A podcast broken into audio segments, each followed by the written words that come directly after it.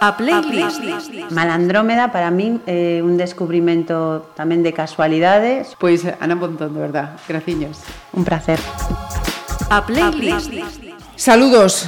Tenemos una persona eh, joven y yo sé que se va a reír nuestro invitado porque precisamente estábamos hablando de, de eso, ¿no? A partir de, de qué momento a una persona no, nos dejan de llamar ya el, el joven artista, el joven eh, gaiteiro en este caso, Pontevedrés, Óscar Ibáñez García, bienvenido a estos Hola, micrófonos. que tal? Estamos a falar eh, dun pontevedrés, como digo, eh, que naceu onde? Na mesma capital? Bueno, eu son de Pollo, de Porto Ajá. Santo. Eh, bueno, esto sempre hai que eres de aquí, pero vives alá, pero, a ver, mm, para min que son de Porto Santo, nacido en Porto Santo e a miña familia vive en Porto Santo, que está, que está mm, preto de Pontevedra e solo cruzar a Ponte da Barca eh, a terra de Colón eh? uh -huh.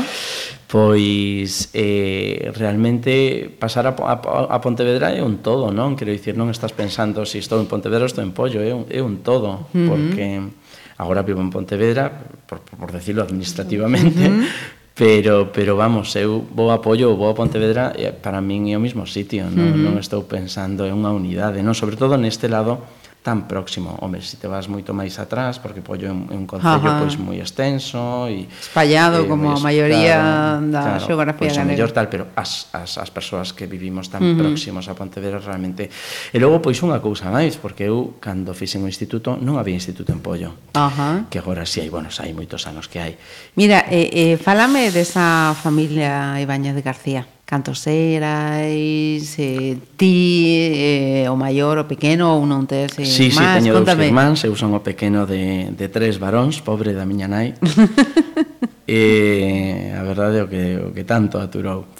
E, e bueno, pois, eh, a verdade é que que é unha familia absolutamente normal, de xente traballadora, e ali fixemos moita vida porque os meus avós pois maternos eh, viven moi moi próximos á casa familiar e, e bueno, realmente pois era unha zona cando eu era moi pequeno, pois aquilo era eh, eu recordo asfaltar os camiños. Uh -huh. Aquilo estaba ainda que moi próximos a Pontevedra, estamos falando dun bueno, pois eh, aquilo, pois eh, os anos 80 uh -huh. era era outro Ainda outro, quedaba. Outro universo.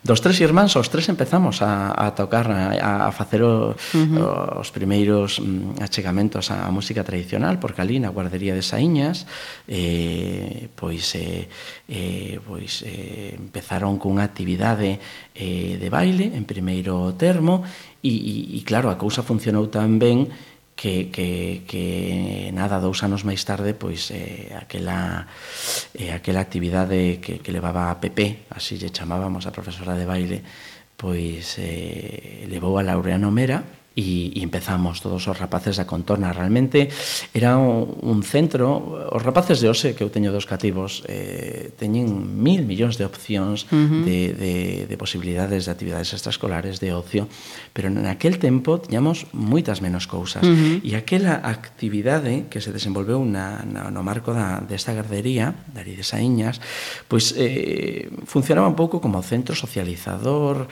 e, e, e ali íbamos pois, todos os rapaces de, de de, da parroquia de San Salvador, de, de Lourido, de Campelo.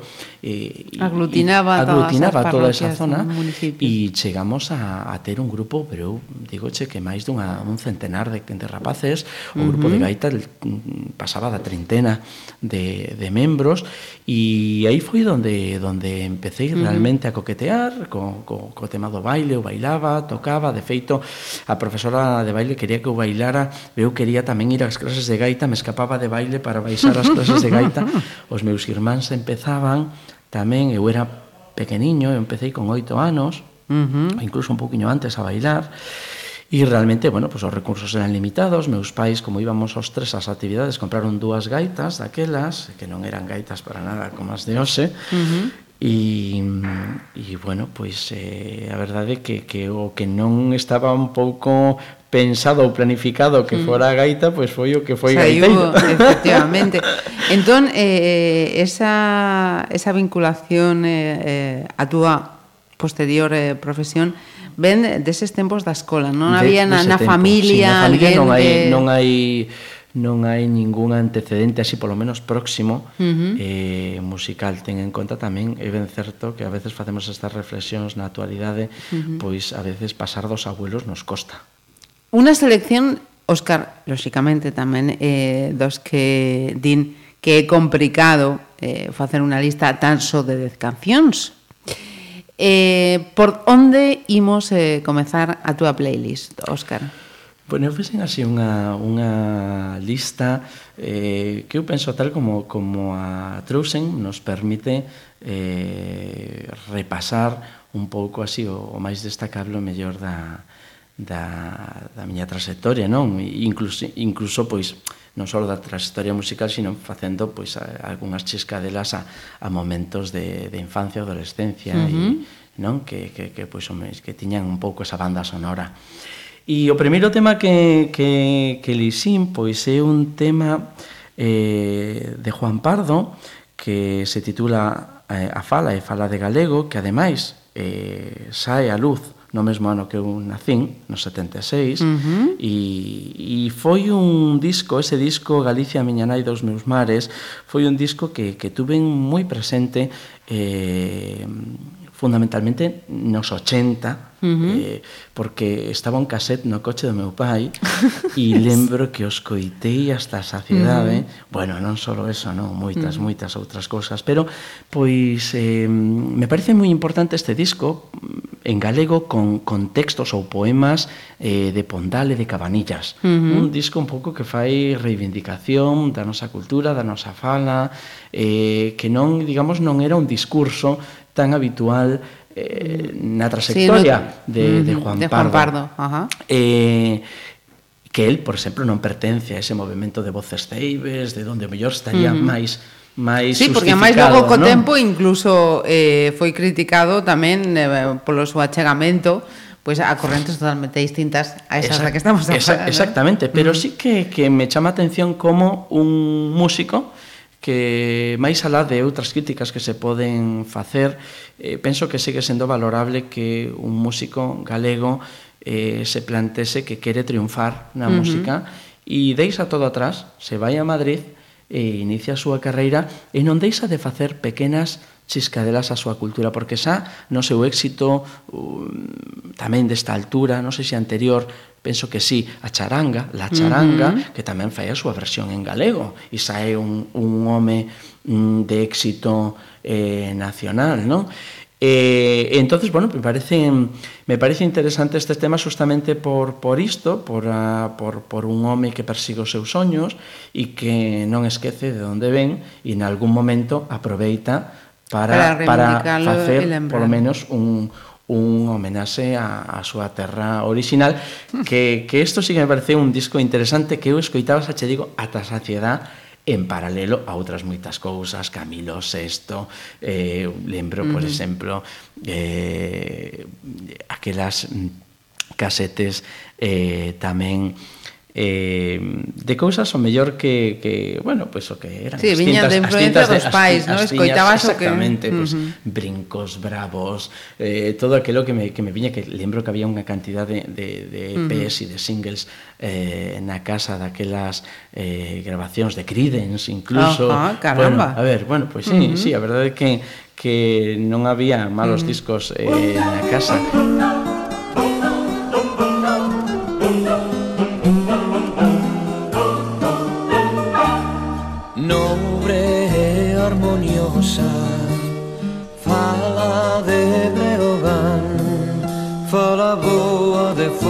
hacerse grandes sin rival.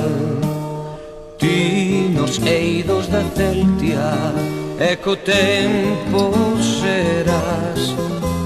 Un lábaro sagrado que o triunfo guiará. Fala nobre, armoniosa, Fala de Breogán.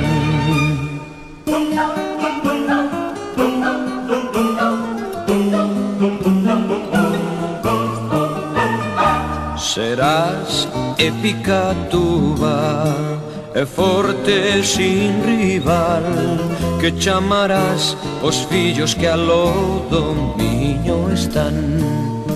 Os vos fillos do luz Apartados irmáns Cos robustos acentos Grandes os chamarás verbo do gran Camoens fala de Breogán.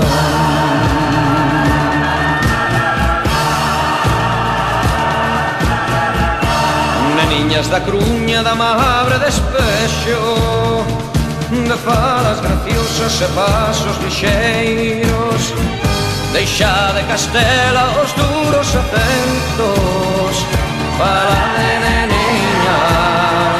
Fala de galego, para de neniñas, para de galego. La, la, la, la. Cando é que vos souzo a patria esquecendo, falar esas duras palabras de ferro, non sei o que sufro, non sei o que peno, Fala de neniñas.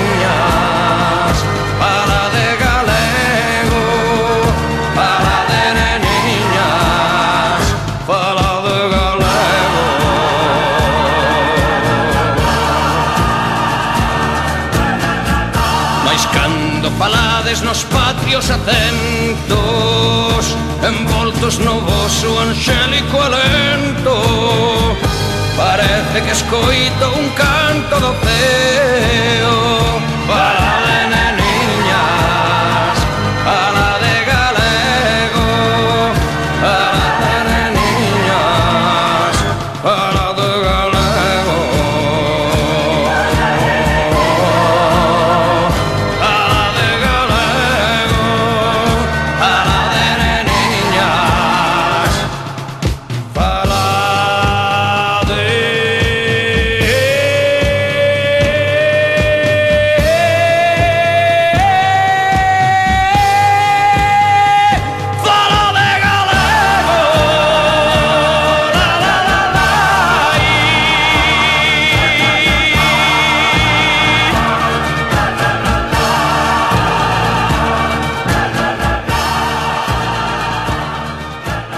Pois eh, lembraba nesa primeira parada Óscar eh, aquelas cancións eh, que, que tiñan os seus pais. E imos avanzando porque tamén eh, lembraba como eran eses eh, comezos na música e no baile eh, tradicional Corríxeme se o dato non é correcto. A primeira formación na que participas eh, é Treboada. Exactamente, esa é a, treba, a, a formación que se forma neste marco de, desta actividade de baile e, e de gaita e que anos máis tarde xa na altura do 86-87 uh -huh. eh, lle cambian, lle mudan o nome por eh, grupo eh, Cristóbal Colón. Ah. E iso ten a, a súa justificación en que nesa altura eh, esa casa, hipotética casa natal de Cristóbal Colón, uh -huh. pois empeza a reivindicar, se crea unha asociación no marco dela, empezan a traer a conferenciantes, eu lembro, con moi pouco, moi corta edad, ver as conferencias no Mosteiro de Pollo de Filipop, que foi un dos grandes... Con esa idade, con eh, esa idade eh, estabas nas conferencias bueno, pero de Filipop? Bueno, conferencias porque sí. íbamos co grupo, porque ah, íbamos vale, no entorno, vale. porque Ajá. a xente que levaba a xente que levaba a asociación non mm. deixaban de ser os pais dos, sí, sí. dos nenos dos da rapaces. zona, dos rapaces, dos, íbamos todos a, Ajá. a que lo que, que había, non?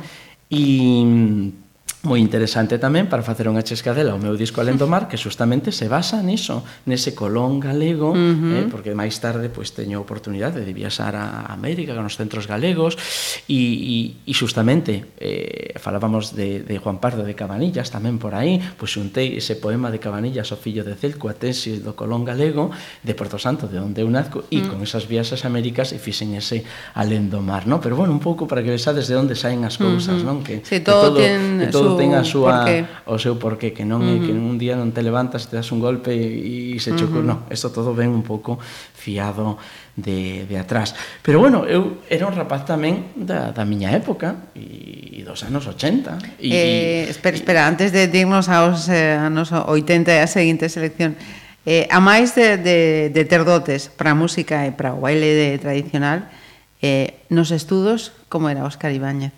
Ben, eu nunca fun un rapaz que me costara excesivamente, pero si tiven picos de bo e mal estudiante. Eu fixen o bacharelato no quinto instituto, uh -huh. que hoxe se chama Torrente de Ballester. Lembro de estar na inauguración como Torrente de Ballester no ano 92.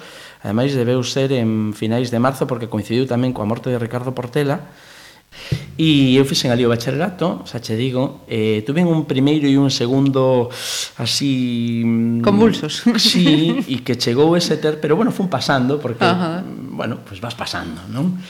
E terceiro sí que me enredei demasiado porque tiña todas as amistades así máis de época no Valle Inclán. Eh, me veu moi ben, eh, me veu moi ben eh, repetir, moi, para pero, sentar, non? Pero moi ben, me veu estupendamente porque os meus compañeiros eh, pasaron de curso eh, en ambos institutos. Uh -huh. E, e me cadrou unha clase fantástica uh -huh. de compañeiros de todos moi bons estudiantes. Entonces, ou espabilabas ou espabilabas. Uh -huh. Aquel que baixaba de notable ali. Estábamos nun, nun, nun curso realmente bo eh, mm, aprobei todo o curso ben, ese, esa vez que repito terceiro, para poder despois solucionar papeleos e virme para, para Valle Inclán. E despois fixen uh -huh. o, o COU, uh -huh. fixen o, eh, no, de, no, no Valle Inclán, sí, sí. E nos 80 tamén é eh, cando entras en Celme.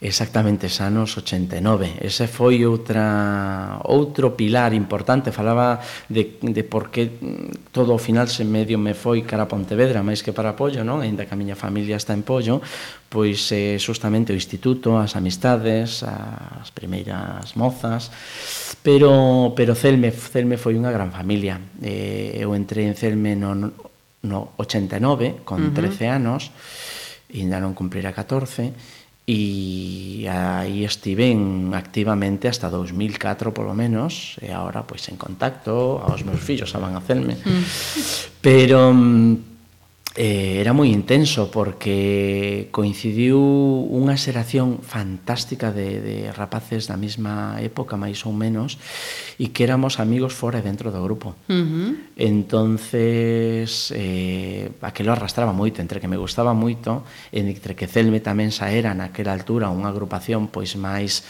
mm, profesionalizada, mm, mm dun nivel maior, eh, de, que do de Uviña, eh, pois, pois aprendín foi un entorno un entorno moi bo para mellorar eh, no tema mm, musical e folclórico tanto na danza como na gaita pero tamén porque me abriu miras de viaxes maravillosas. Eu no ano, nese mesmo ano 89 a, a primeira actuación que eu fago con Celme en Portugal no Festival do Río eh, lembro que para a altura de, de marzo, abril, por aí dese ano pero xa en outubro estábamos 15 días de gira por Alemanha uh -huh. eu con 13 anos eh, visitando París, uh -huh. visitando, ¿sabes? Era, uh -huh. era alucinante. Que íbamos eh, de camino, íbamos uh -huh. en bus, y digo eso de visitar París porque de, de, de camino hacíamos paradas estratégicas para sí, conocer, sí. para... Eh, llegamos a ir en autobús a Ucrania. A Ucrania.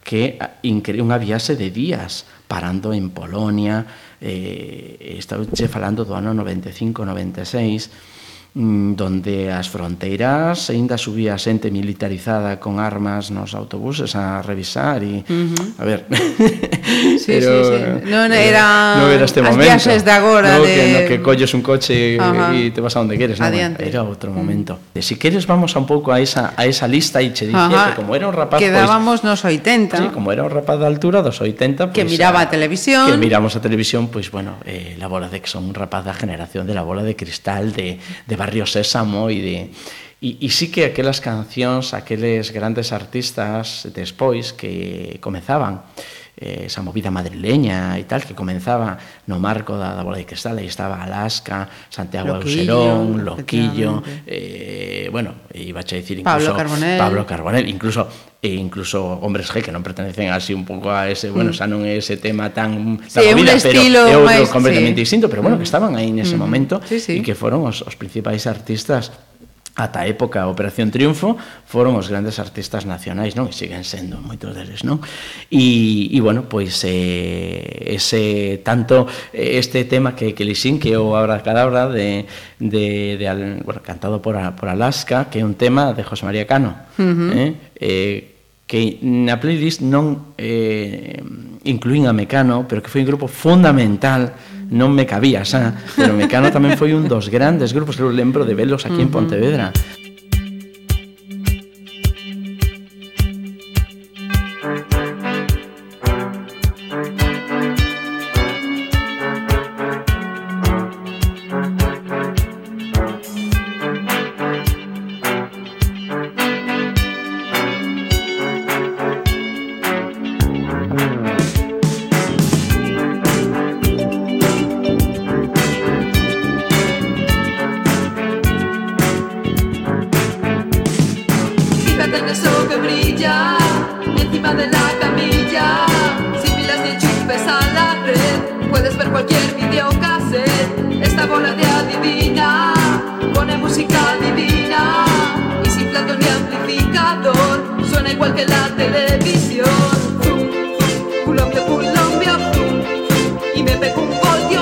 dónde está.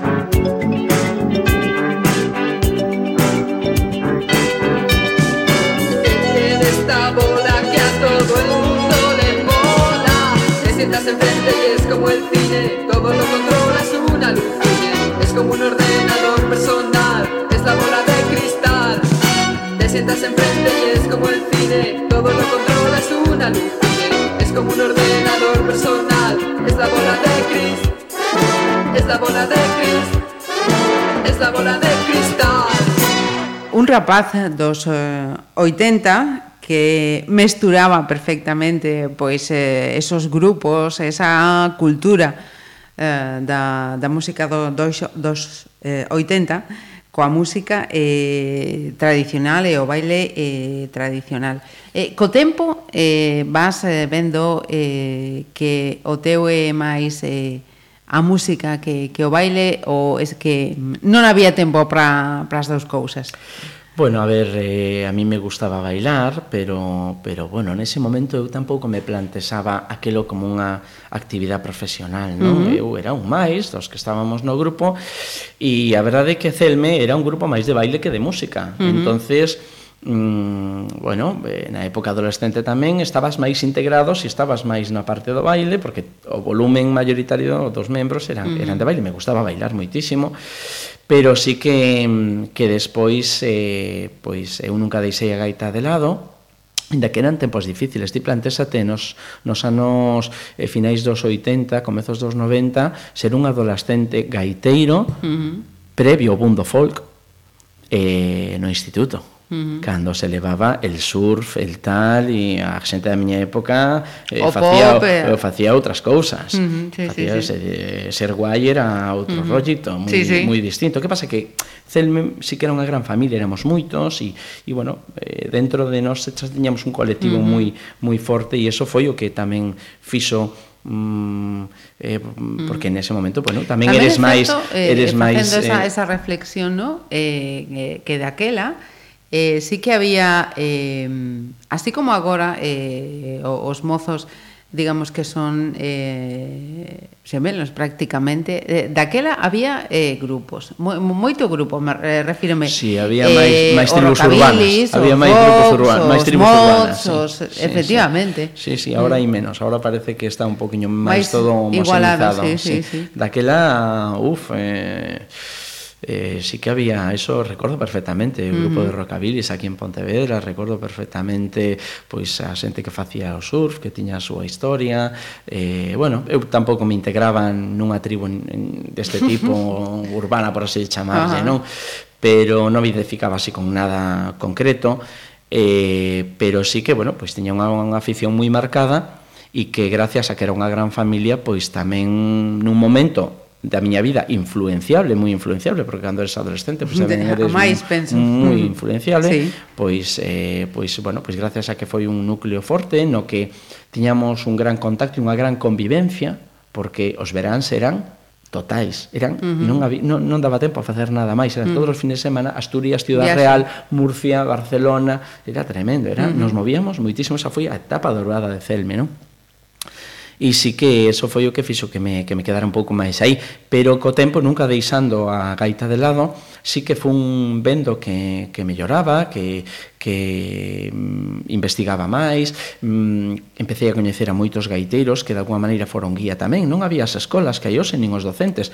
O resultado de ser docente ou ser gaiteiro é un que, que, que bueno, si me formei despois musicalmente con a universidade e universidade máis pero daquela non había os, os, os núcleos nin os docentes na música uh -huh. tradicional que temos hoxe si estaba, empezaba no 83 a Universidade Popular en Vigo pero claro, estábamos en Pontevedra eu impollo, inda por riba e, e, e que non non había non había todo isto. Isto foi un camiño que tuvemos que facernos a nós mesmos, nós, os, os que sí lle podemos facilitar unha docencia mm, asegurada e, e garantizada e, e a, aos, aos rapaces de hoxe, pois tuvemos que facernos a nós mesmos. Nun uh -huh. momento moi diferente ao actual. Non había libros, non había discos, non había profesionais, nadie sabía escribir música eh, neste ámbito no ámbito da gaita. Estaba uh -huh. todo por facer.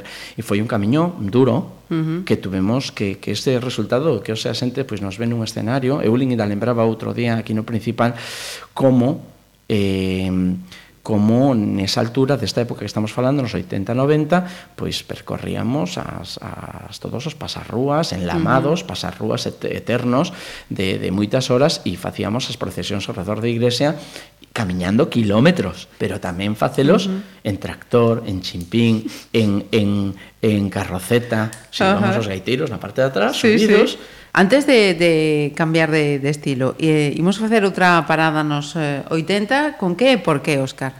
Pois mira, pois así como falaba antes desa movida madrileña facendo a, a través de, de da música que nos chegaba no programa eh, La Bola de Cristal, pois eh, aquí tamén había un movimento eh, en paralelo que toda a movida viguesa como un grupo como Aerolíneas Federales, golpes bajos, e incluso resentidos, uh -huh. bueno, pues un pouco eh, a ese tema e indo máis ao galego, porque tamén se cantaba en español sí. e tal, e indo un pouco ao noso novamente, uh -huh. pois a mí me pareceu maravilloso a proposta de resentidos de Galicia Caníbal, uh -huh. entre outras, entre uh outras moitas, pero esta, un grupo de rock cantando en galego, tocando a gaita, uh -huh. me parecía maravilloso. Uh -huh.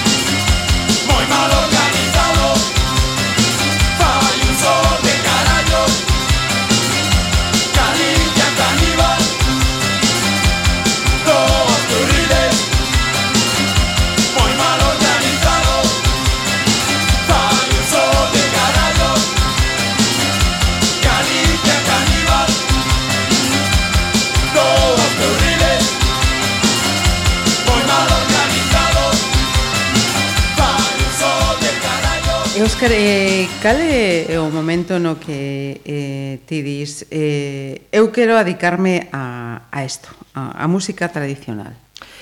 Bueno, non hai un momento así, non hai un punto concreto no, no que dices a partir de aquí, non? Eh, eu me fun formando, fun eh, mellorando, empecé a presentarme aos concursos de gaiteiros, eh, gaño o primeiro concurso de gaita en Pollo, justamente, no ano 93, uh -huh.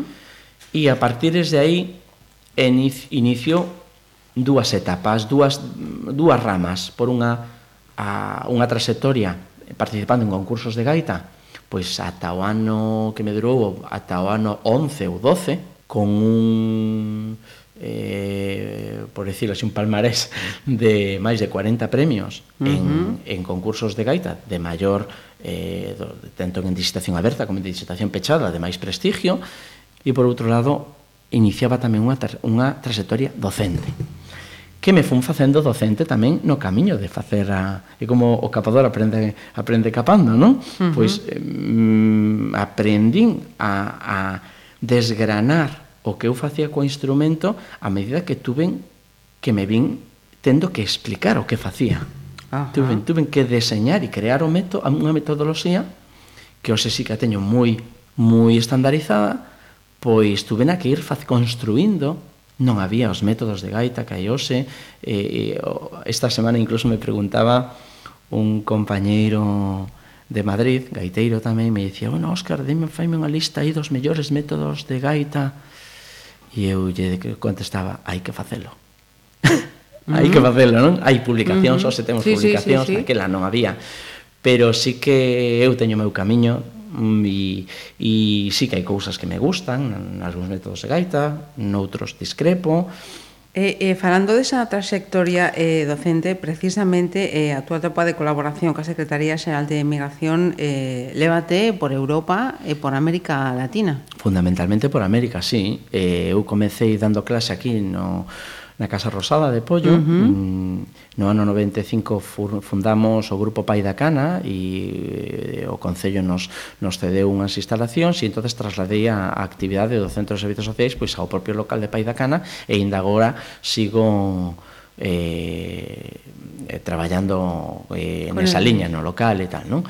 Despois din clase na Fundación Cultural da Estrada durante 4 anos, estuve vinculado a outras asociacións en Porto Novo, en Forcarei, agora incluso dou clase tamén na sigo dando clase de fai 4 anos na Escola Municipal de Música de C, en Costa uh -huh. da Morte, e comentabas o tema da, da colaboración coa Secretaría eh, Xeral da de Inmigración da Xunta de Galicia e aí eh, contactei a través do palleteiro Herme, El foi que me presentou unha xunta e, e así comecei no ano 97 eh, a, a colaborar coa Secretaría Nacional de Inmigración impartindo cursos de gaita e percusión nos centros galegos fundamentalmente de Latinoamérica. Ata a actualidade, agora o fago menos, sigo en colaboración en contacto con elos, pero agora xa me, mm, me custa máis mm, uh -huh. rascar o tempo entre o traballo, a familia, bueno, ter o tempo porque había que buscar, había que, que ir eh, para ir a América había que ir un mes ou un mes e medio. Uh -huh. A primeira viaxe que fixen foi a Chile uh -huh. e Los Ángeles, de unha punta a outra. Caramba. Eh,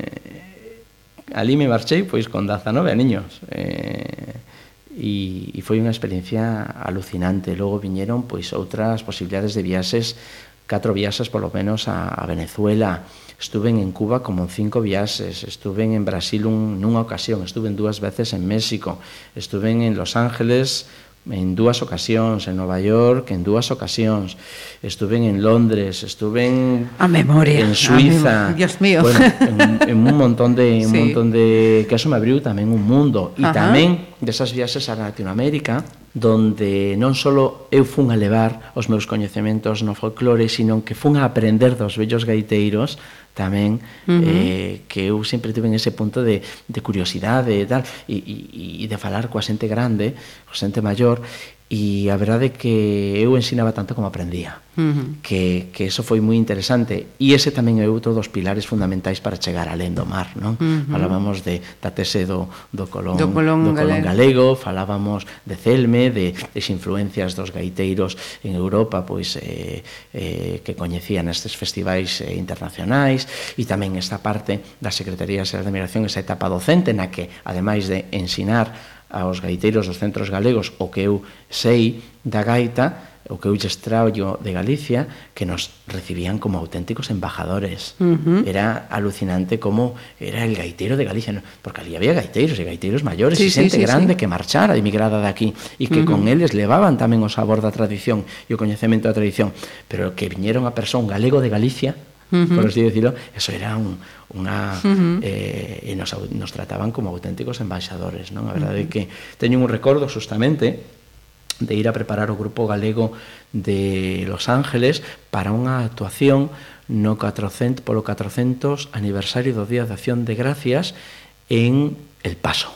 Uh -huh. Entonces me vou 15 días a a Los Ángeles, eh, despois vamos a El Paso, donde eh, están George Bush eh, gobernador de Texas uh -huh. fillo, gobernador sí. de Texas, posterior presidente. Eh, presidente dos Estados Unidos, donde iba Amarelo de Castro, que finou o ano pasado, que era o secretario xeral de Migración, donde estaba Álvarez Cascos, do uh -huh. goberno central, e, e, e vamos, eh, tuven que levarme un smoking desde aquí, porque había unha cena de gala, bueno, que éramos auténticos embaixadores, éramos uh -huh. gaiteiros, pero éramos auténticos embaixadores, uh -huh. e facíamos esa, esa, esa labor tamén, non?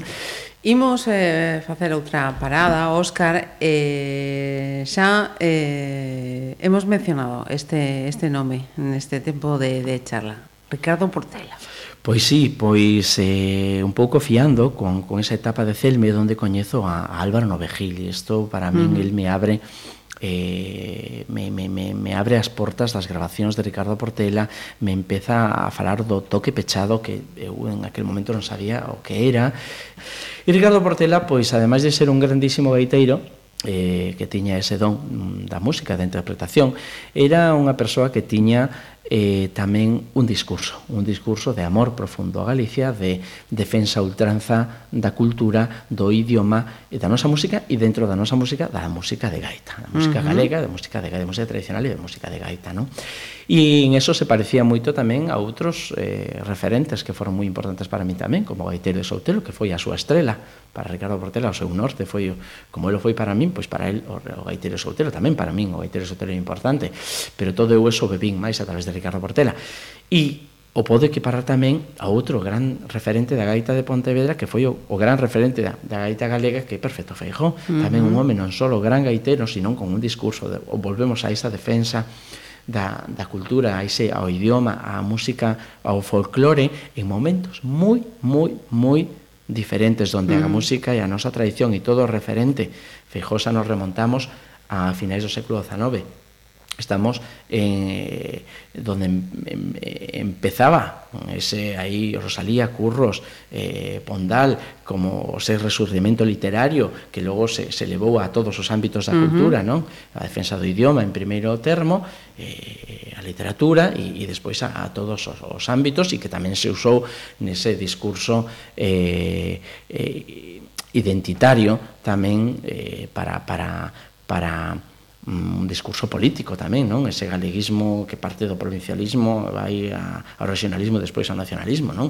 Todo eso eh, estamos nesa altura donde a música e a, a música tradicional eh, non a música galega de salón, uh -huh. sino eh, porque estaba en un ámbito burgués, con poetas e con músicos eh, elevados, de elevada formación, pero a música de gaita e a música tradicional era algo como música de taberna, de borrachos, de algo absolutamente denostado. E aí Feijó fixo unha gran e fundamental labor de, de recompilación, de concienciación e levou a música de gaita e eses cantos tradicionais recollidos nas, nas romerías aos salóns burgueses máis importantes e aos ámbitos incluso a, a, a corte uh -huh. con Alfonso XIII, non?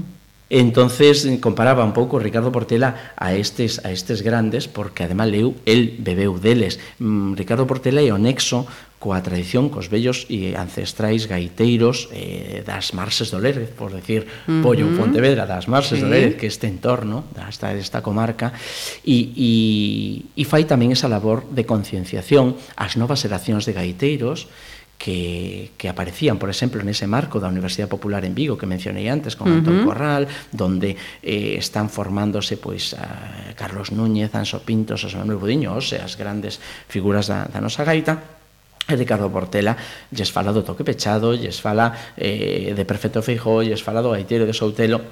Dicía unha frase moi bonita, Ricardo Portela, que para min o resume todo. A nosa música é a máis bonita. Cando estes rapaces empezaban a, a mirar a, a, ao mundo celta, a, a influenciarse, a beber pois da música irlandesa, da música uh -huh. escocesa, un gran himno de Ricardo Portela e o Aires de Pontevedra. Ese Aires de Pontevedra que a próxima que a peza selección, eh, que, que eliso de Ricardo sí. Portela uh -huh. eh, é o tema que hoxe é un himno de Galicia no ámbito celta, gracias a Milladoiro que agrava, pero gracias a outros gaiteiros como o Bretón Patrick Mollard, que alucina con Ricardo Portela e ven incluso a Viascón a coñecelo e a tocarlle ese aires de Pontevedra. Uh -huh. Patrick fixo unha gran labor de, de exaltación dese aires de Pontevedra no, no mundo celta. Logo viñeron outros e eu, o sea, sigo mantendo no repertorio. Debería ser, e fago un chamamento aquí, a que ese aires de Pontevedra fora un himno tamén da cidade, uh -huh. porque porque é un himno, é unha música que, que representa a todos os galegos, polo menos no, no noso no, no, no ámbito celta. Pois pues, imos eh, facer unha cousa, xa que fala de Ricardo Portela Portela e Milladoiro, imos a escoitar esas dous seguintes seleccións, Aires de Pontevedra e Maneo da Ulla Foliada de Padrenda de Milladoiro. Sí, don, pero que ese Foliada de Padrenda tamén é repertorio de Ricardo Portela. Uh -huh, o sea perfecto. que aí conectamos eso que viñamos falando. ¿no?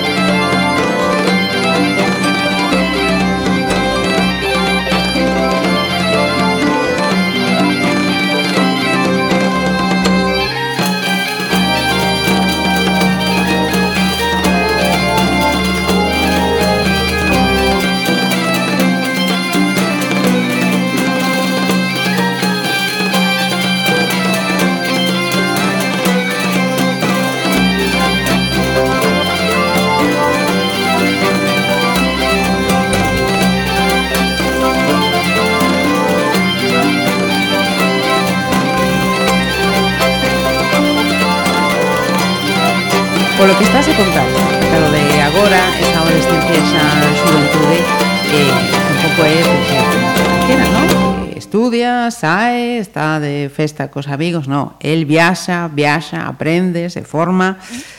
Eh, temos xa o Óscar Ibáñez Tamén saía eh, cos amigos, eh? Sí, tamén, pois pues, contame De onde saía ese tempo? Porque a mí me, no, no, no, no atopo Tamén saía cos amigos A verdade é que, que eso sí que O que pasa é que era unha maneira de salir diferente. Nunca tuve unha pandilla única. Uh -huh. Como estaba en moitos ambientes moi diferenciados E tampouco fun unha persoa nunca de, de querer decidir. Uh -huh. Mantiña os amigos do instituto por un lado, pero logo os amigos do grupo por outro, que non eran os mismos do instituto, pero por outro, amigos gaiteiros como Álvaro Novegil, que me sacaban 5 ou 6 anos, ose, 5 uh -huh. ou 6 polo menos me saca 6 anos ose, non é nada, porque estamos na mesma sí, etapa pero daquela, vital, pero no, é no marco evidente. de 14 anos, uh -huh, sí. con 20, sí que hai unha gran diferencia. Uh -huh. entonces salíamos con estes con un grupo de, de compañeiros vinculados tamén ao folclore, máis maiores que nosos, a eso das dos, de 20 ou con 14, e, e nos levaban pola zona bella, pola calle Real, eh, non lembro como se chamaba o sitio, íbamos a tomar vino de pasa. -huh. Empezábamos pola tarde, sí. porque como viñamos a facer un ensayo, uh -huh. eh, quedábamos para ensayar, pois bueno, pois de ensayar era casi a xustificación para para, para logo a, a, dar unha vamos a tomar volta. aí uns vinos de uh -huh. pasas, sí. eh, e saíamos eh, e despois chegada unha hora máis avanzada da noite que eles, pois claro, normal, con uh -huh. 20 e pico, pois farían as súas cousas e querrían tamén uh -huh. o seu tempo para outras cousas. Pero de, con 14 diferente. xa tocaba eu, retirarse. Eu, claro, pero tamén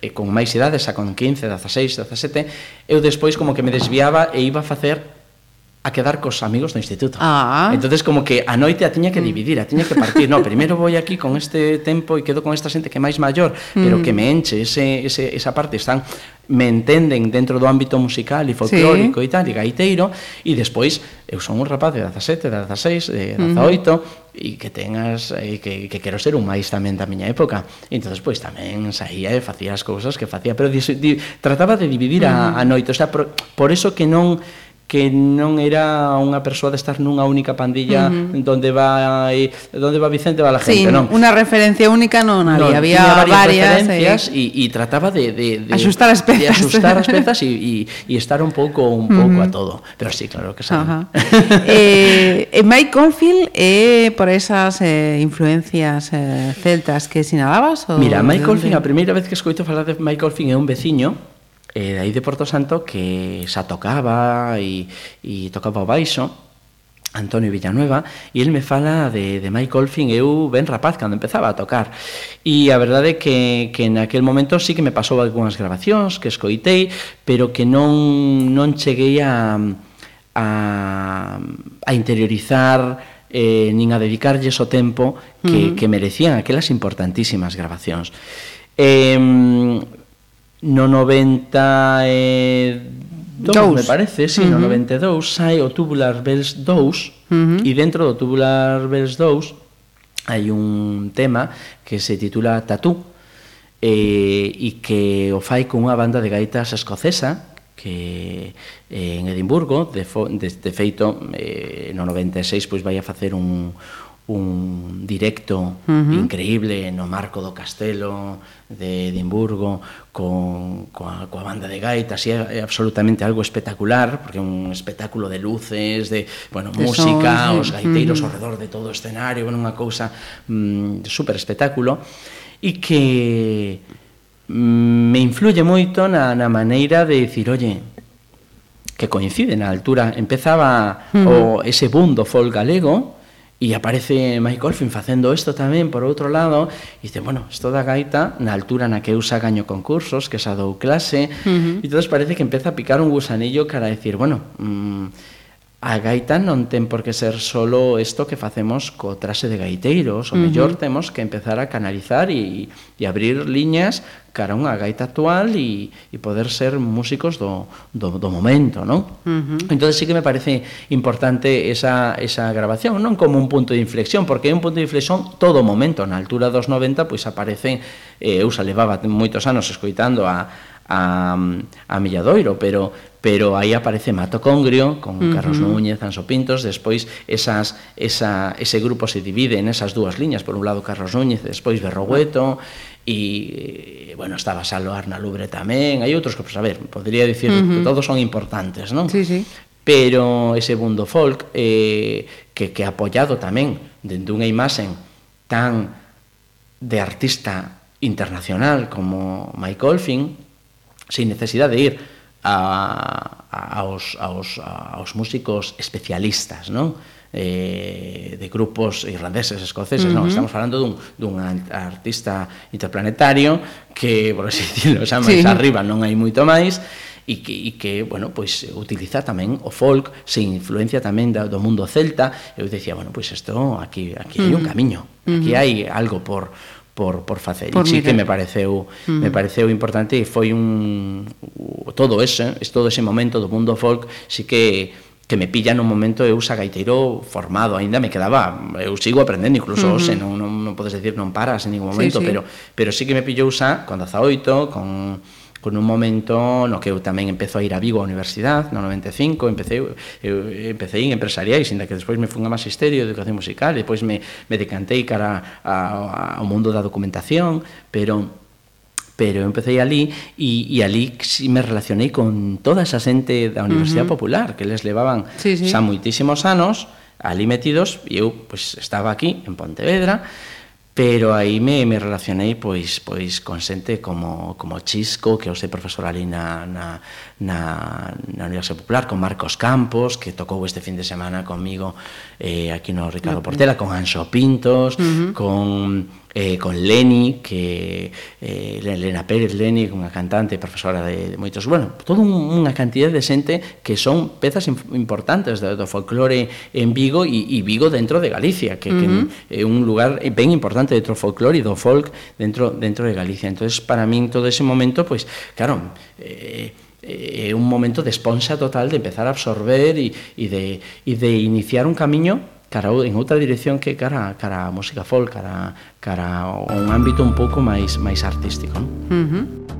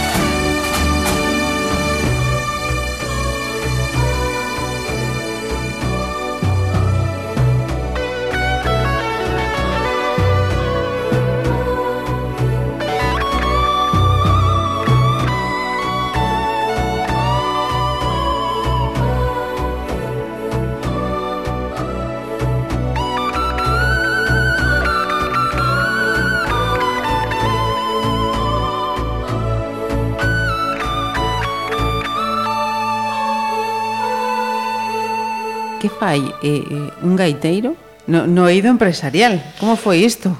Eh, pois se eu te contara que a veces conta, somos, conta. A, a veces somos máis empresarios que artistas. A verdade é que mm. é moi moi complexo isto.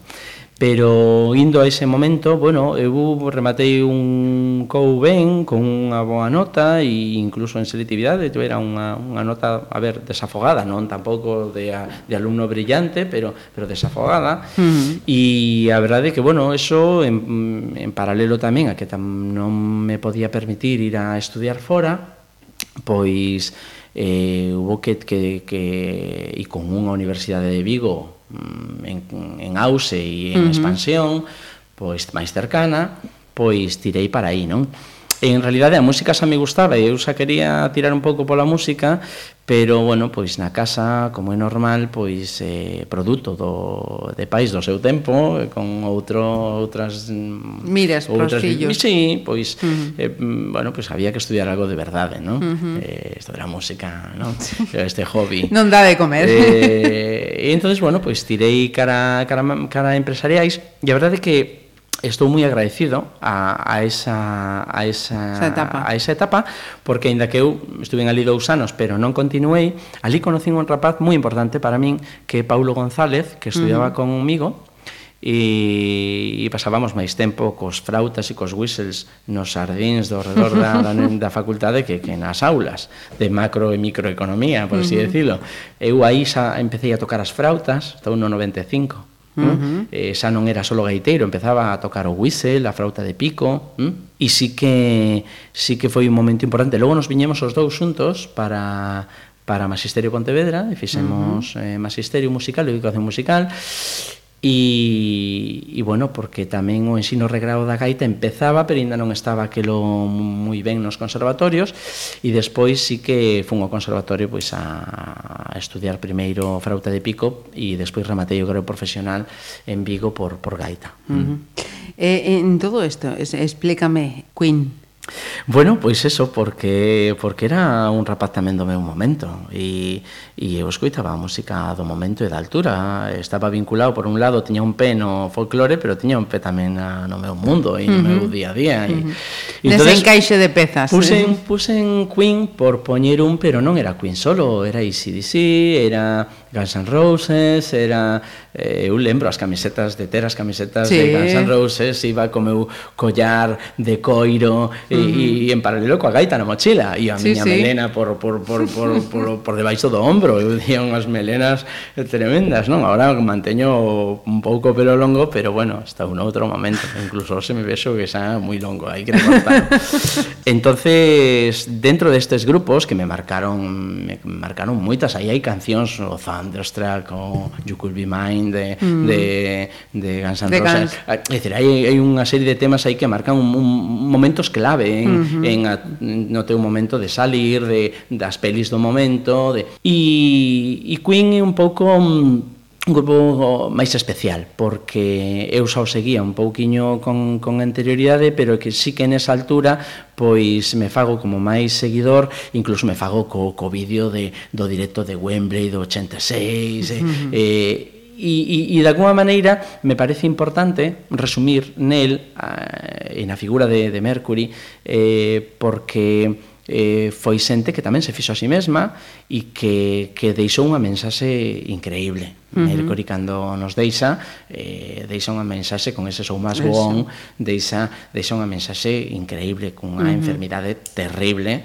eh, e que la levou ademais mm, dunha maneira pois mm, eh, moi na intimidade uh -huh. e, e, e deixou para min unha, unha lección de, de, de futuro de que, bueno, eu me marcho uh -huh. pero hai moito camiño sí. que facer, non? Uh -huh. eh, está todo por está aí para vos, non? Entonces, bueno, pois pues me, me parecía tamén, ademais de que o tema é fantástico,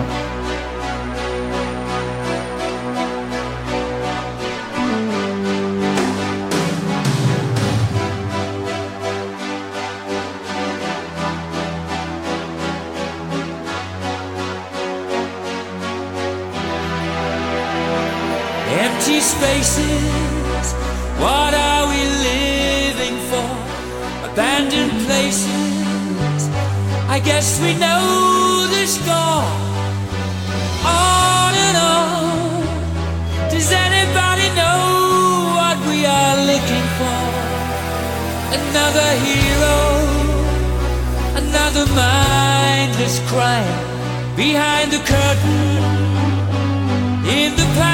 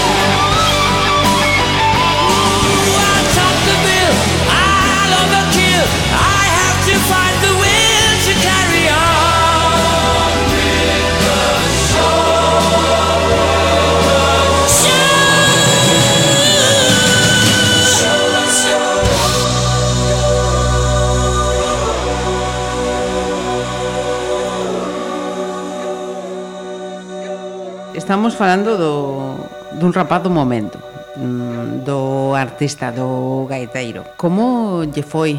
O como como era Óscar Ibáñez eh, no oído sentimental, unha persona moi namoradiza, tiña moito éxito coas mulleres, Sen, non non tiña tempo para esas cousas. Sentimental, mm, mm, ah, vas a definiches caras mulleres. Bueno, te iba a facer a pregunta un pouco para escabullirme e dicirche se si era cara a familia, non? Ou cara aos seus. Tamén, tamén podemos falar dese de ido, sí. Eh, bueno, non, eu fui un rapaz normal, eh, sin máis, eh, tampouco nunca foi un gallo de gallinero, eh, fui un, un rapaz normal, pues, normal, con experiencias normais, uh -huh. pero moi afortunado eh, por ter moitas posibilidades e de non, non, non me refiro, non me malinterpretedes, non me refiro no tema sentimental, sino oportunidades de facer cousas e de viaxar moito e de estar moitas horas fora da casa uh -huh. que permitían tamén coñecer a moita ámbitos uh -huh. e, e, e estar en situacións eh, nas que propicias Para que sucederan cousas. Eh, porque si, si eu con 14, con 15 estuvera todos os fines de semana e en Pontevedra e pegado na casa e a las 9 para que... Pero claro, nós tiñamos un ámbito artística e era habitual que eu con 14, 15 anos chegar ás 3 da mañán en agosto, mm, sí que no durante o inverno e durante o curso, sí que facía ese medio camiño mm. de fines de semana e de sair de sí. cos do instituto, pero tamén coa xente do folclore, pero xa no verán era a única pandilla posible e una, estaba todo en torno ao grupo. Mm. Entonces aí están por decirla así, a, as mozas, as primeiras mozas pois que de tempo que poden uh -huh. que ser recordadas, non? E sí. e, e bueno, pois oye, pois eh, e cousas sempre hai, pero e logo que máis ala diso decirse que claro, no, ao moverte nun ámbito artístico e nos, e nos ambientes de festivais, sobre uh -huh. todo, e con rap, todos a rapaces adolescentes, pois, claro, ibas a, eu que sei, lembro en Murcia ou en, en ai, non me sai agora, teníamos en Ciudad Real, en Cádiz, óramos, lembro tamén, ai, era en Valencia, en Castellón, e claro, había grupos de todos lados. Uh -huh grupos de todas las latitudes, desde xente andaluza a xente local, a grupos que viñan de Francia, de Rusia, bueno, Un Bueno, mix cultural eh, amplísimo. non dá para nin é o momento, nin o lugar, ni tal, pero que sí,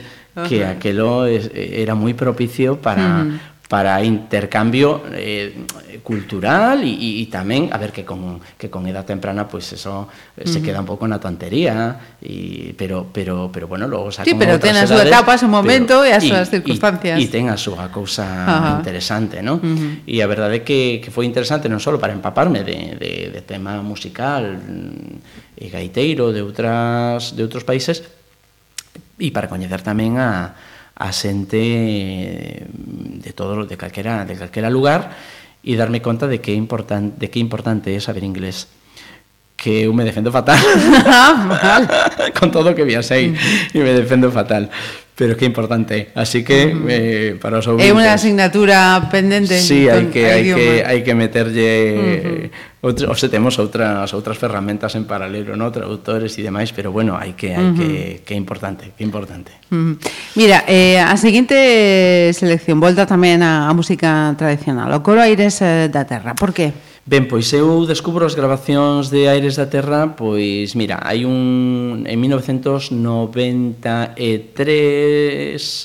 José Luis Calle publica eh, Aires da Terra, la, la poesía musical de Galicia, que é un, libro unha magna obra maravillosa sobre a trayectoria de do coro Eres da Terra, da figura de Perfecto Fijó, do seu eh, testigo, da súa uh -huh. filosofía, eh, de alguna maneira, eh, dese, des da, da súa ideoloxía, e, e da súa mensaxe e tamén eh, que donde se publica mm, a parte, unha parte moi importante do seu fondo que está depositado no Museo de Pontevedra. A mí me regalan ese libro unha moza uh -huh. que estaba en Celme, éramos compañeiros, pero pero que bueno, que esas ao ter un nivel de convivencia uh -huh. tan grande, pois pues é normal que esas primeiras eh, parellas aparecen nese entorno, pois pues me regala uh -huh. este libro Ajá. con 17 anos, polo meu cumpleanos, e sí que pasa a ser un libro moi importante, fundamental. Eh, e eu non me quedo coa publicación, sino que digo, bueno, o Museo de Pontevedra está aquí ao lado. Uh -huh. E empezo a ir ao Museo de Pontevedra a mirar os fondos, a, a, a, a ver os manuscritos, quero tocalo, quero velo, quero ver a súas a gaita original de Perfecto Feijó, as fotografías, as, as cartas, a correspondencia e as partituras, non? E descubro tamén as súas primeiras grabacións, que hai un casete digitalizado, que, que despois, no ano 2000, eh, no 2004, perdón, pois eh, ouvirmos eh, publica unha, un, un álbum compilatorio desas grabacións uh -huh. polo centenario da primeira grabación galega que son estas de do Coroiras da Terra e entonces aquí se me abre un camiño que sin sabelo eu me empezo a especializar en grabacións históricas, en grabacións de discos, estas grabacións históricas chamamos de aquelas anteriores ao ano 60, estes discos de pizarra de 78 revolucións, uh -huh. nos que hai moitísimo por descubrir, porque non se sabe todo o que hai, hai o que vamos atopando. E me empezo a especializar iba a dicir sin querer, querendo, querendo uh -huh. aprender sí, sí. nelas, pero que ao final vai a ser a miña profesión, porque acabo eh, no Arquivo Sonoro da Diputación de Pontevedra eh, eh, como responsable do, do Arquivo Sonoro das, da, do Arquivo Sonoro da, da, a partir de 2004, non? E, e Eu fago pois eh, magisterio, decía, teño despois a formación no conservatorio, fago un posgrado en, en Historia en Santiago sobre música tradicional galega des, e, e empezo a traballar no arquivo como especialista un pouco de grabacións sonoras, pero por esa etapa que me veu uh -huh. a min por propio interés, sí, por propio sí, interés, sí, sí. ¿no?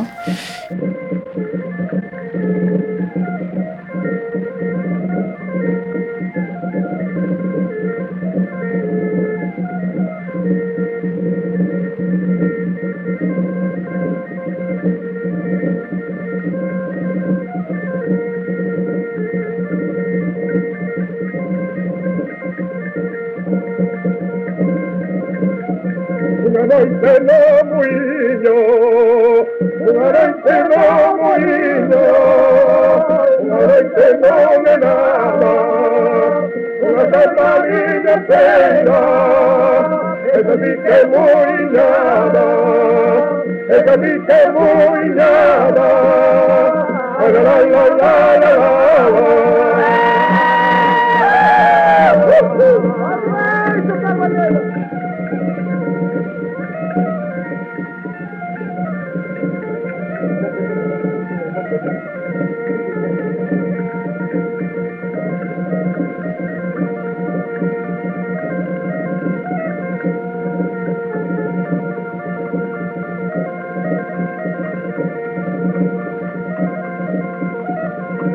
Salud amarante, salud amarante, casa del Señor las ellas, porque nos saca las cosas que nos deshicieron de ellas, que nos deshicieron de ellas. Ay, la, la, la, la, la, la, la.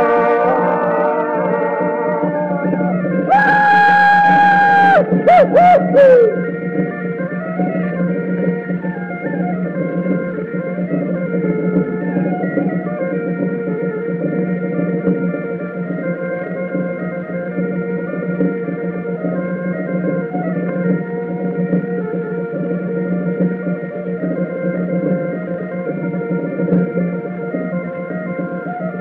Que le toca las puntas, el que le toca las puntas, niña carraputa y niña, el que le toca las puntas, la que la corre y niña, la que la corre y niña, ay la la la la la.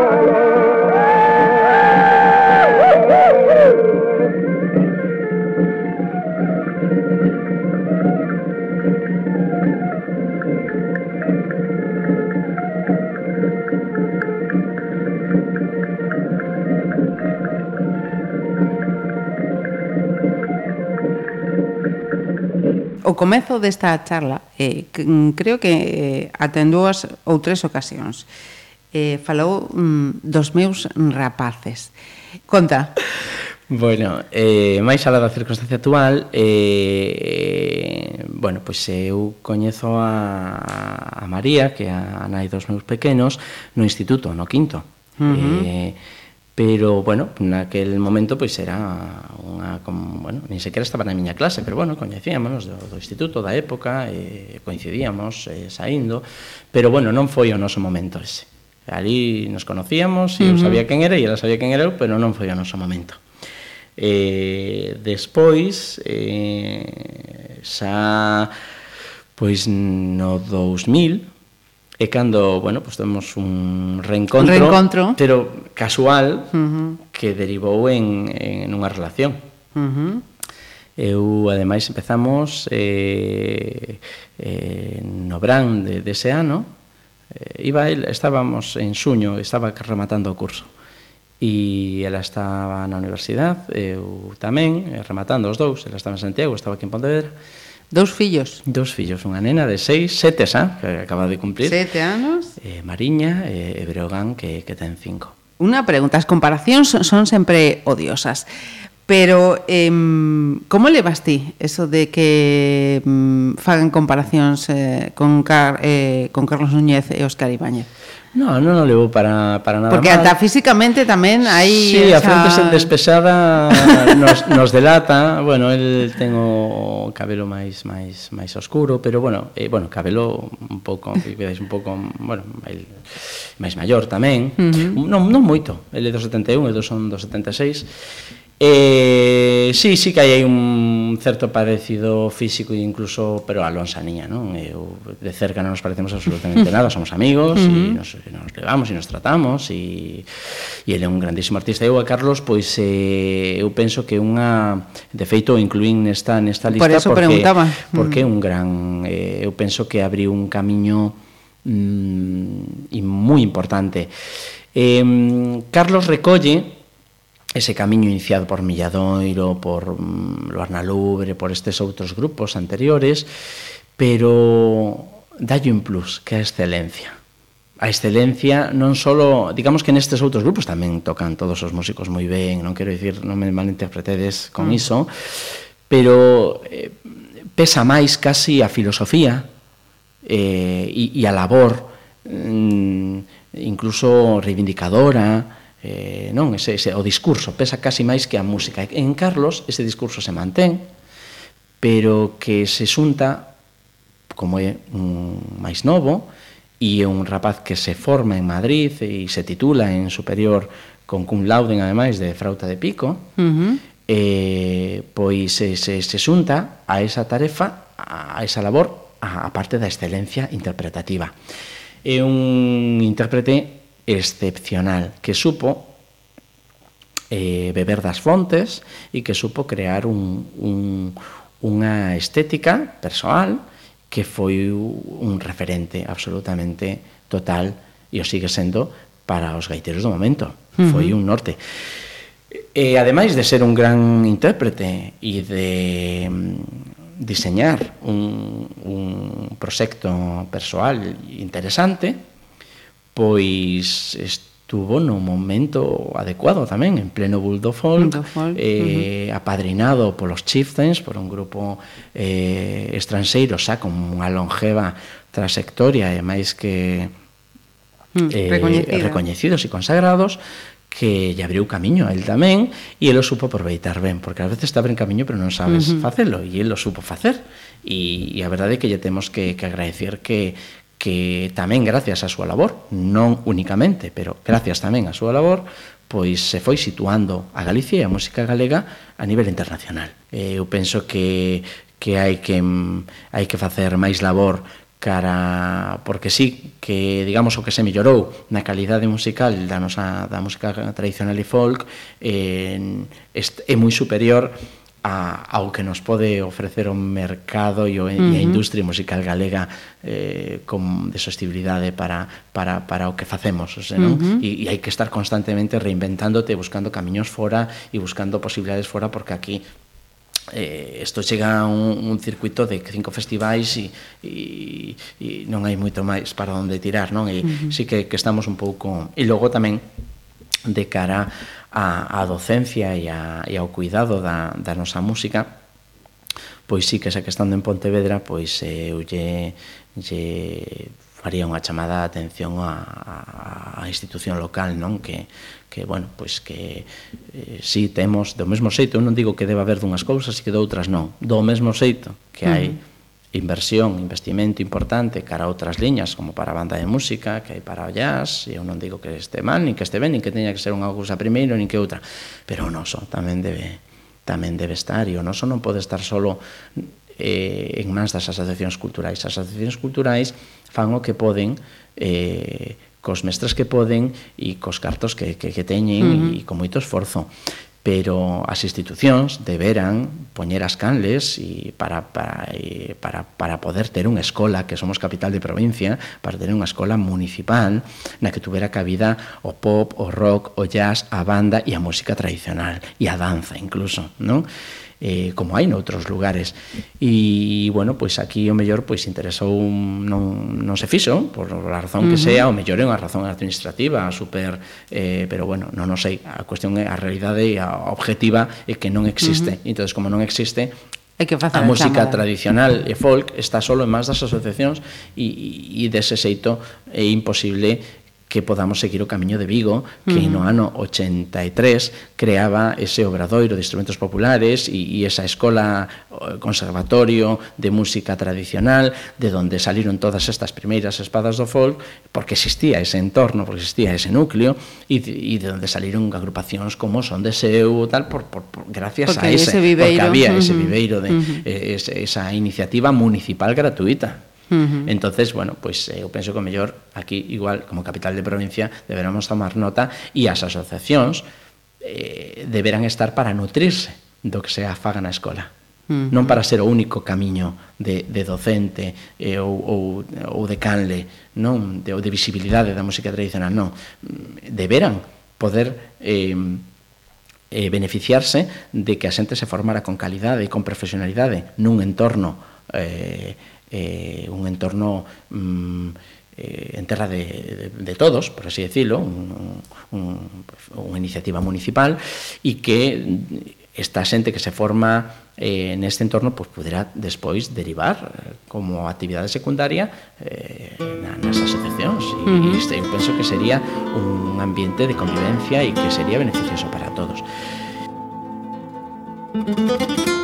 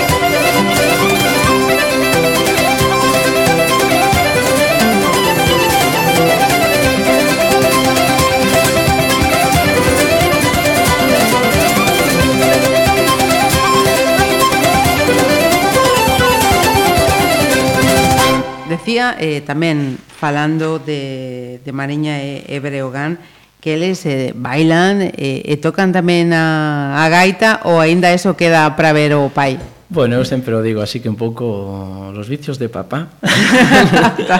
¿No? Eu non, os met, non yo meto así como que hai que facelo, non? É certo que comigo escoitan moita música galega, uh -huh. porque é normal, porque eu teño a casa chea de discos eh, galegos e o coche hai un montón de, uh -huh. de discografía galega que, que escoitan, O mesmo que ¿no? ti escoitabas, Juan Pardo, eles escoitan, eles escoitan no pero tamén escoitan de todo e tamén uh -huh. escoitan música eh, e sobre todo que máis escoitan é música infantil, uh -huh. en español e en galego, Ajá. pero en galego tamén. Están, eu detectei que teñen habilidade os dous para a música e, e que lles gusta uh eh, -huh. e, e entonces pois o que tanto a nai como más eu eh, falamos e o, creímos que era me, o mellor pois era e darlle as posibilidades de que se de que teñan un achegamento á música. Uh -huh. Entonces, bueno, pois pues, eh, nese entorno como para min despois do camiño que levo andado e eh, despois de ir ao conservatorio tamén, entendo que o piano é o instrumento mm, eh, máis completo e por outra banda que na etapa inicial é máis sinxelo sacarlle partido, eh, aínda que tocar despois a nivel profesional é moi complexo, uh -huh. pero na etapa inicial é, e ademais é moi visual, porque o teclado é moi visual e, e rapidamente eh, eh, sabes onde está todo, non? Eh, onde están todas as notas e ademais van todas seguidiñas, bueno, para eles é fácil, pois eh, iniciamos ese camiño de achegamento á música polo, polo piano. Uh -huh. E este ano nos sorprendeu Mariña pedíndonos que quería ir a clase de pandeireta. Anda. Eh, entonces como pediu, eu dixen, bueno, pois Iván Mariña vai brega tamén. E van os dous, empezaron a, a este ano pois a ir a pandeireta en Celme con de baile tamén, E, bueno, pero porque pediu, eh, non yo metín así, uh -huh. sabes? Foi iniciativa deles. Foi, pediu, uno e dixen, bueno, pues me parece moi ben, uh -huh. sabes? E, sí, pues, sí. nada, pues, eh, vai. Uh -huh.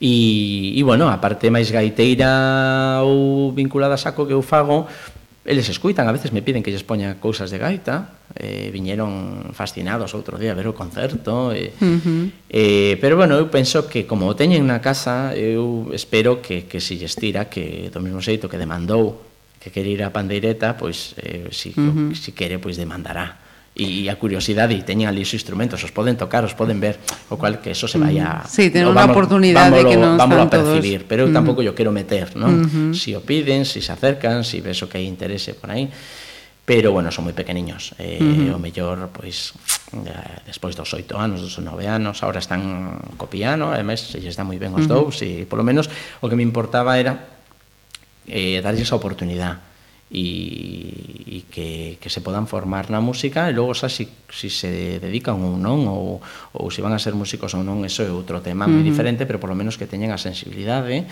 e que aínda que solo sea para, para poder eh, apreciar o que escoiten ou o que ves os espectáculos uh -huh. que vesan. Eh, mira, xa que falamos de, de ese, eh, introducción á, á música, eh, supoño entón que é bon momento para para esta incursión na, na música clásica desta décima se, selección. Sí, a verdade é que lixín esa fantasía número 3 de Telemann eh, tocada a, a so de frauta eh, uh -huh. por Franz Bruggen por varias razóns, porque eh, eu tamén vou ao conservatorio, empezó uh -huh. a ir eh, por frauta de pico, xa tocaba, xa me iniciara nos whistles, nas frautas, pero decidín ir a, a ter unha formación aca, eh, académica, regrada, e aí me empezó a, empezó a, a estudiar música barroca. E, e bueno, un dos grandes referentes é o holandés eh, Franz Bruggen, que encaixa tamén co perfil de outros músicos que fomos comentando noutra, noutra uh -huh. liña, porque a música no século XX a música do barroco e, e dentro do barroco de Frauta de Pico pois está completamente casi esquecida é cousa de, de catro uh -huh. sabes, é unha cousa dun ámbito moi moi eh, concreto e Franz Bruggen eh, consegue crear unha gran escola eh, universalizar tamén a música eh, barroca, a música de frauta, e se converte nun artista recoñecido en todo o mundo. E entonces un pouco me, me encaixa un, tamén no perfil con, con estes outros homes que luitaron moito con momentos contextuais donde que non lles eran favorables eh, para o que eles facían uh -huh. e loitaron e conseguiron e, con... e conseguiron. Entonces un pouco eso se ve pois en todas estas persoas, en eh Melladoiro, en Ricardo Portela, en en Perfecto Feijó, no mesmo Carlos Núñez tamén, uh -huh. que creou no seu e acabou sendo un artista eh mundial, eh Franz Bruggen. Eu penso que mm, todos eles, todas estas persoas que que comparten un, un pouco paralelo. teñen un percorrido por lo menos semellante en ámbitos e contextos e épocas distintas, pero que sí que comparten iso. E para min é, é algo tamén tamén importante porque eu tamén o vivín na miña propia pel, ese facerse, facerte a ti mesmo, uh -huh. eh, buscar os camiños que non veñan dados e construir. E, e hoxe os rapaces que veñen a clase con nós, pois, mm, gozan de que llo das todo filtrado, eh, de que llo das todo eh, eh, feito muy... para moi moi masticado uh -huh. para que solo teñan que, que, que aprender aquilo moi concreto que, non? E nós pois pues, tuvemos que limpiar moita palla. Uh -huh. Temos que, que buscar moito e que construir moito.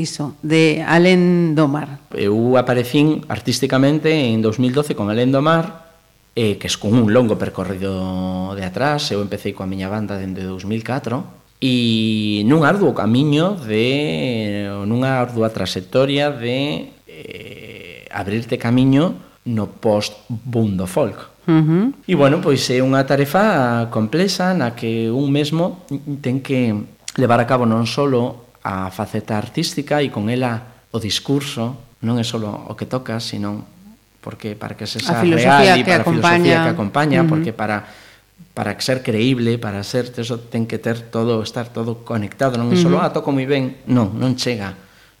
E facemos moitas tarefas, non só a parte artística, senón a tarefa tamén de automanagement e senón tamén a tarefa de autoempresario. Uh -huh. Mm, entonces eh, e a, e, e a producción dos espectáculos, eu neste momento pois fago absolutamente todo.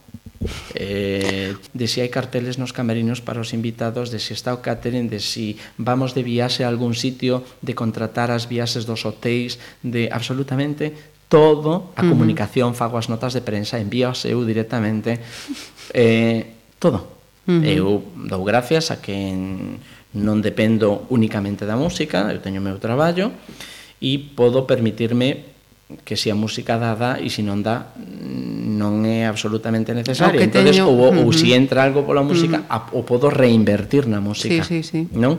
Para cada pouco ir facendo espectáculos máis profesionais e eso se ve na trayectoria, se a xente me quere seguir, pois mm, pode ver como nestes últimos anos fomos camiñando na aposta por espectá espectáculos de primeiro nivel que poderían estar á altura de, de calquera dos artistas que estuvemos mencionando, uh -huh. non? Entonces, que ese, ese é o camiño.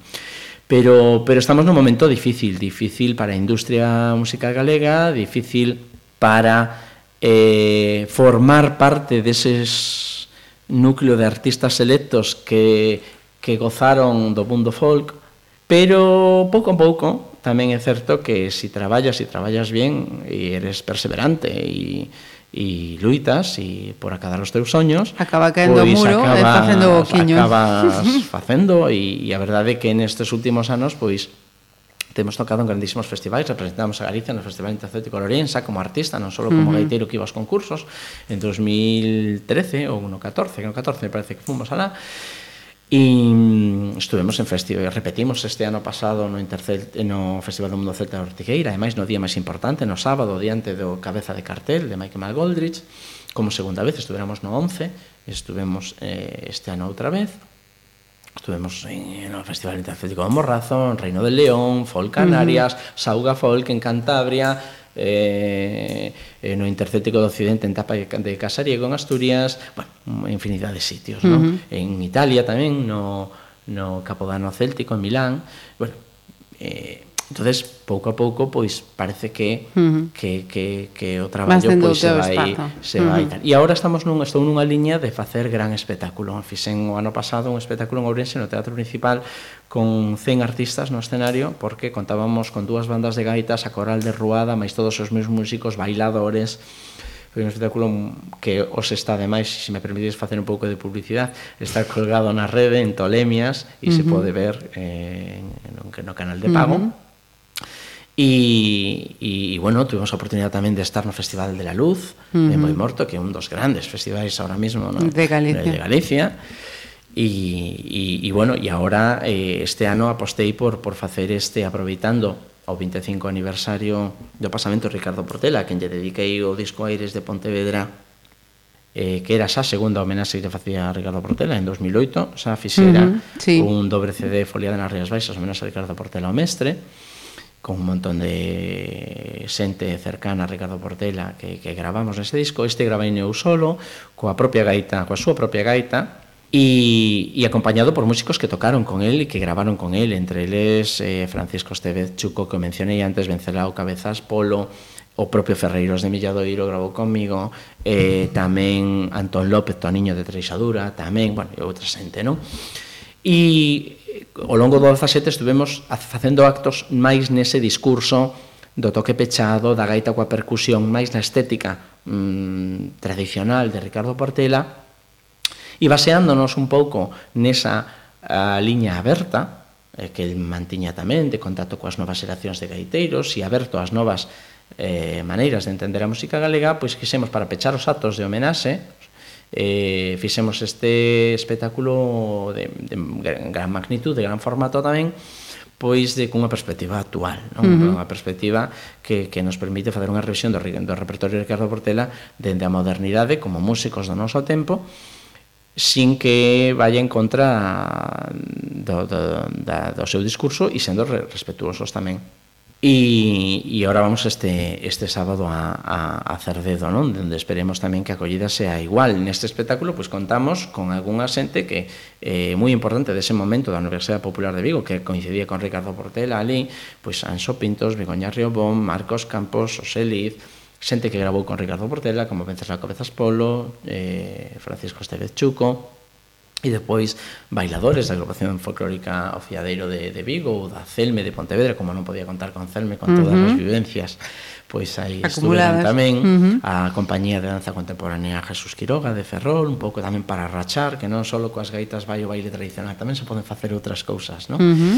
Entonces, bueno, pois pues, espectáculos eh, de gran formato que un pouco o que ao que estou tendendo porque creo que sea a aposta e estamos vendo tamén que a resposta do público tamén cando fais así un gran espectáculo, pois tamén eh, quedan encantados, non? Entonces, pois ese esa é a a nosa, a nosa aposta e todo isto que viñamos escoitando, pouco para resumir e darlle un, un fío un peche. de un peche a todo, pois eh, eh este traballo que eu veño desenvolvendo máis publicamente a través do disco de, de 2012 en adiante, cando foi máis visible, antes levábamos anos traballando, pero non era tanto, e que, que, que non é unha cousa dun día, non? Que, uh -huh. que te ven nun escenario, que te ven a prensa un día, eh, é importante valorar que, que eso é un resultado de unha trayectoria de moitos anos e estamos remontándonos aos anos 80 uh -huh.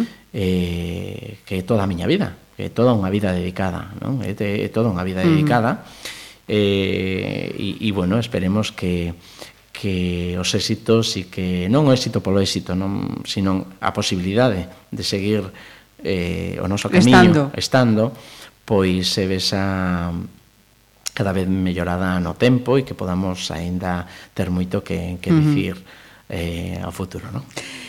O gallá, Óscar eh, Ibáñez, pechamos eh, con esa muiñeira do Marreco. Eh, grazas por darnos a oportunidade de, de charlar e eh, coñecer mellor a persoa e o artista. Moitas gracias. Gracias.